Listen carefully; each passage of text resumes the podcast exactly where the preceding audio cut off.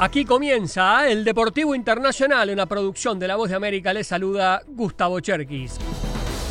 Comenzamos con el básquetbol. Tras un mes de competencia, quedaron definidos los cuartos de final de la Copa de la NBA en su primera edición y que verá coronarse a un campeón en Las Vegas el 9 de diciembre. En la conferencia este clasificaron los Celtics, que anoche vencieron a Chicago y se medirán frente a Indiana Pacers, y los Milwaukee Bucks, que derrotaron a los Heat de Miami y que chocarán frente a Knicks de New York. En la conferencia oeste, los Suns de Phoenix aseguraron la wild card y se van a medir ante Los Ángeles Lakers, que terminaron con marca perfecta de 4-0, y los Pelicans de New Orleans, que se beneficiaron con la derrota de los Rockets y se medirán ante los Kings de Sacramento. Los juegos de cuartos de final se van a jugar el lunes 4 y el martes 5 de diciembre y las semifinales el 7 de diciembre.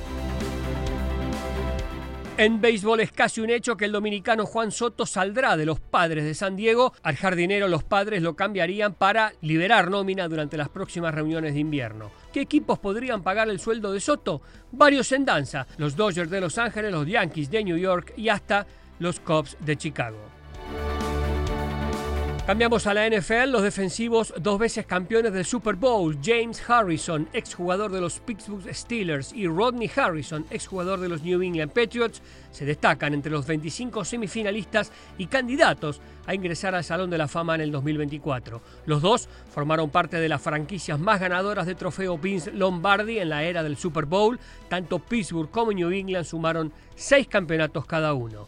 James Harrison no tiene mucha fe en ser elegido y aquí las impresiones del jugador de Pittsburgh.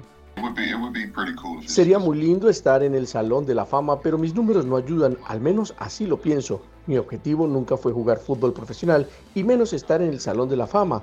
Mi objetivo era hacer sentir orgulloso a mi padre y creo que lo logré. Y una más de la NFL que rompió todos los récords de audiencia. Los tres partidos del Día de Acción de Gracias fueron vistos por 34 millones 100 mil televidentes, el mayor de toda la historia, superando el récord del año pasado de 33 millones 600 mil televidentes en el 2022. Y en fútbol, Barcelona de España vuelve a los octavos de final de la Champions League después de tres años y se metió entre los 16 mejores del viejo continente. Bayern, Real Madrid, Manchester City, Real Sociedad, Inter, Lazio, Atlético Madrid, Leipzig y Borussia Dortmund de Alemania también están en la siguiente ronda. Hoy habrá más Champions League con el Real Madrid frente al Napoli como plato fuerte. Hasta aquí el Deportivo Internacional, una producción de La Voz de América.